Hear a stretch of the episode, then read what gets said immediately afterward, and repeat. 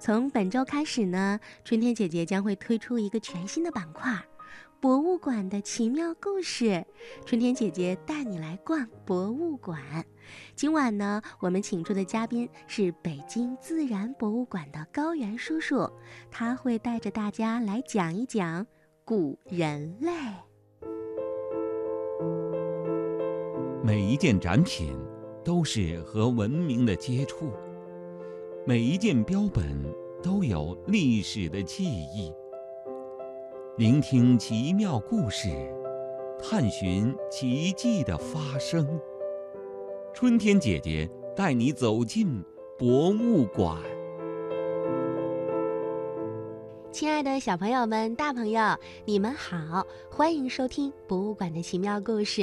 今天和春天姐姐一起讲故事的叔叔是北京自然博物馆的高原老师。欢迎高原老师。春天姐姐好，小朋友、大朋友们大家好。哎，高原老师，我知道每个人啊，生出来的时候，我们都会面临几个问题，比如说我是谁呀？我从哪里来呀？要到哪里去呀？好像人这一生都在探讨着一个起源的话题。那么今天呢，我就想和你一起来聊一聊，我们自然博物馆好像有一个这样的展厅，是不是？没错，没错。嗯，在我们自然博物馆当中呀，就有这样的一个专门展厅，向大家介绍了这一系列的问题。这个展厅啊，就叫做。人之由来，坐落于我们自然博物馆的几层哪个位置呢？小朋友们去博物馆怎么能够看到这个展厅呢？好的，那这个展厅啊，其实还是挺神秘的，因为它隐藏在配楼当中。哦，我们自然博物馆呢分主楼和配楼。那如果小朋友们常去的呀，会知道，穿过动物展厅之后呢，往左转。上楼，你就会看到一个神秘的山洞，那个山洞啊，就是这个展厅的入口了。哦，听你这么描述，我就觉得小朋友就有兴趣了。那说明咱们这个展厅从布展来说的话，就给人一种。我从原始而来的味道是吗？没错没错，这个布展还是非常花心思的，因为欢迎小朋友们，尤其是希望能够调动小朋友们的兴趣。那么展厅的序言部分呢，不仅是一个山洞，而且呀，好多小朋友们刚到那个山洞门口，就会发现有原始人在那画画呢。那到底画的是什么？几个人在画？我现在不告诉小朋友。嗯，好，那我首先想来问问啦，就是我们这个展厅和其他的展厅有什么不一样的地方吗？好的，那么首先呢，这个展厅最大的一个特点就是。标本非常多哦，呃，那么一般的展厅呢，可能更多的是一些互动的对装置，比如说一些多媒体呀，或者一些电视、视频等等。嗯，但是呢，这个展厅为了能够非常系统、全面的向小朋友们展示人类起源的故事，所以啊，就展出了来自世界各地的四百多件标本。哦，所以标本量是很大的，这也体现了我们北京自然博物馆的特色。博物馆嘛，要博取全世界的珍宝来讲述人类演化的故事。听你这么一说呀，我就特别想急于知道有哪些非常重要的标本和展品呢？好呀，那这个展厅啊，其实这些标本都是非常重量级的。嗯，那有一些呢是只有在我们北京自然博物馆才能看到的。哦，比如说有一个特别有意思的模型，叫做巨猿的复原像。那么这个猿呐是猿猴的猿，嗯，那所谓巨猿就是特别大的一种，哦，特别大有多大特别特别大的一种猿类。那么它们的学名啊叫布氏巨猿，它们要是站直了，能有三米多高呢。真的吗？就是我们的老祖先真的长过三米多高吗？嗯，这个物种呢，不能说是我们的直接祖先，嗯，它是人和猿共同的一个非常古老的原始祖先，人和猿共同的祖先。他们之前生活在我们国家广西好多好多山洞的地方。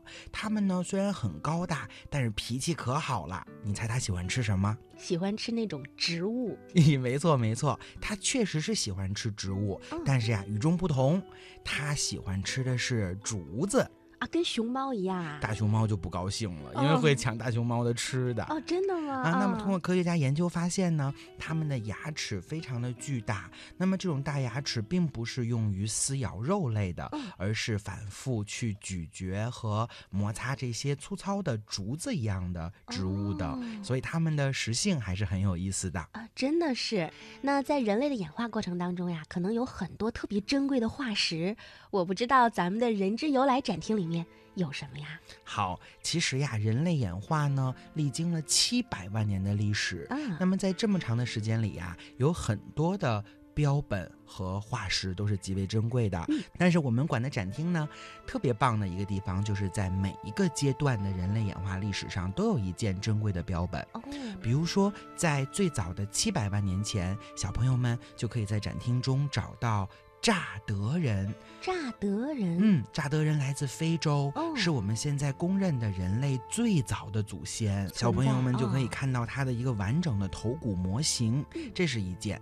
那么还有呢，大朋友和小朋友们都非常熟悉的 Lucy，它代表的是南方古猿这个阶段的珍贵化石。哦，它的名字就叫 Lucy。没错，因为呢，啊在发现的时候呀，这些科研人员呢正在放着一首披头士乐队的歌，哦，叫做《缀满钻石星空下的 Lucy》，所以这个化石就叫 Lucy。哦，给化石命名啊。嗯，那不仅如此，那在我们的能人阶段，小朋友们还可以在我们馆看到非常著名的鲁道夫人的标本模型。嗯那么在直立人阶段，还可以看到大名鼎鼎的北京猿人，还有元谋人哦这样非常珍贵的化石模型。那么当然，到了我们的智人阶段，小朋友们就可以看到疯狂原始人当中尼安德特人的全身的骨架化石，以及我们北京另外的一个赫赫有名的古人类，就是山顶洞人的化石。所以呀，特别特别多，琳琅满目，快欢迎你来吧！是的，那刚才高原老师一说，我就知道了，原来人类的演化过程当中，我们经过了五大时期，可以这么说吗？没错，五个哦重要的阶段。哦，五个重要的阶段。那么对于小朋友来说的话，除了看这五个阶段的进化之外，还有什么其他有趣的？好呀，其实为了呃让小朋友们更喜欢我们这个展厅啊，嗯这个展厅还有两处是我推荐给小朋友们重点关注的。哎呦，仔细听听啊，一处呢是动画片儿，动画片，嗯，小朋友们都喜欢看动画片儿。嗯，那么在我们展厅的右手边这个小展厅里面呢，就播放了两段非常好玩的动画片。那么这个动画片呢，就讲了我们人身上的毛是怎么去掉的，它的体哦毛是退化的。嗯，那么为了适应小朋友们的这种观展特点，我们特意做了特别可爱的动画，然后那个动画片儿特别好玩，嗯好多小朋友们都会站在那儿一直看，所以我推荐小朋友们要看那部动画片。嗯，不错不错，嗯，那除了动画片以外呢，在我们的左边的展厅啊，还有一个好玩的展览技术，叫做虚拟现实。那么我们可以通过这些多媒体的互动展项，来看到远古时期尼安德特人的鲜花葬礼。我们可以通过我们的多媒体装备，看到在山洞里面那些尼安德特人是怎么埋葬他们的伙伴的。这两个互动的展项，小朋友们特别喜欢，所以你们不要错过。你说的这个尼安德特人，他是属于哪个时期的呢？嗯，尼安德特人属于典型的智人阶段，属于早期智人，和我们就已经很像了。哦，当人类进化到智人阶段的时候，他可能就对他的家族啊、一些朋友啊，他会有这种感情，或者做一些仪式，这也是代表他这个时期人的一个特点。没错，没错。所以小朋友们其实通过人类的演化，会想出更多关于我们自身的问题，也是一个走进科学、了解自然科学的特别好的机会。嗯，那我听了你这么说，我可不可以这样来说，就是人类通过这每一次的进化，都会变得更加的聪明呢？没错，没错。我们通过每一次的努力，通过每一次对自然困难的克服，我们不仅大脑成长了，我们的身体发育了，我们的智慧、文化和精神也就产生了。嗯，那我听说这个展厅和你自己有着非常亲密的关系，对它有着不同寻常的意义，是吗？没错，没错。这个展厅其实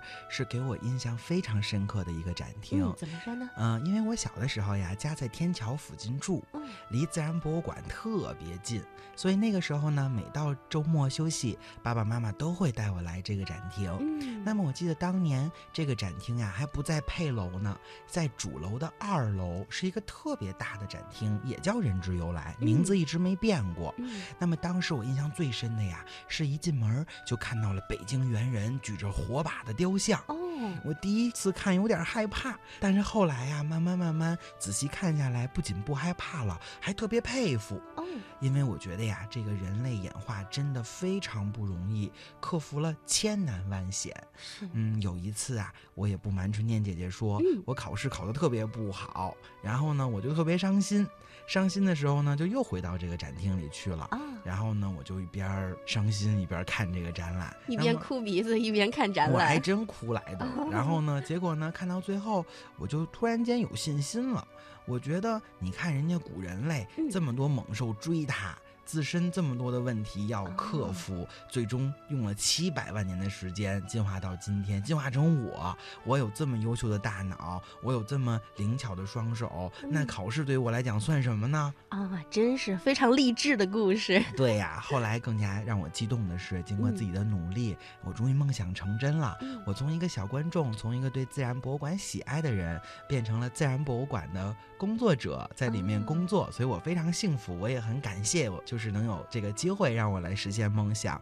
那么后来到了博物馆以后啊，我才知道这个展览呀，比我都大两岁。哦，嗯，这个展览呢，最早是一九八六年就展出了，是我们全中国最早的一个非常专业、系统讲述人类演化的这样的展厅。嗯其实很多的大朋友小的时候对这个展厅啊都有记忆，所以说这个展厅的历史呢也是非常悠久的。前不久还举办了这个展览连续展出三十年的特别纪念活动。哦，所以说呀，这个展厅呢，不仅承载了专业的人类演化知识，还承载了很多人的情节回忆。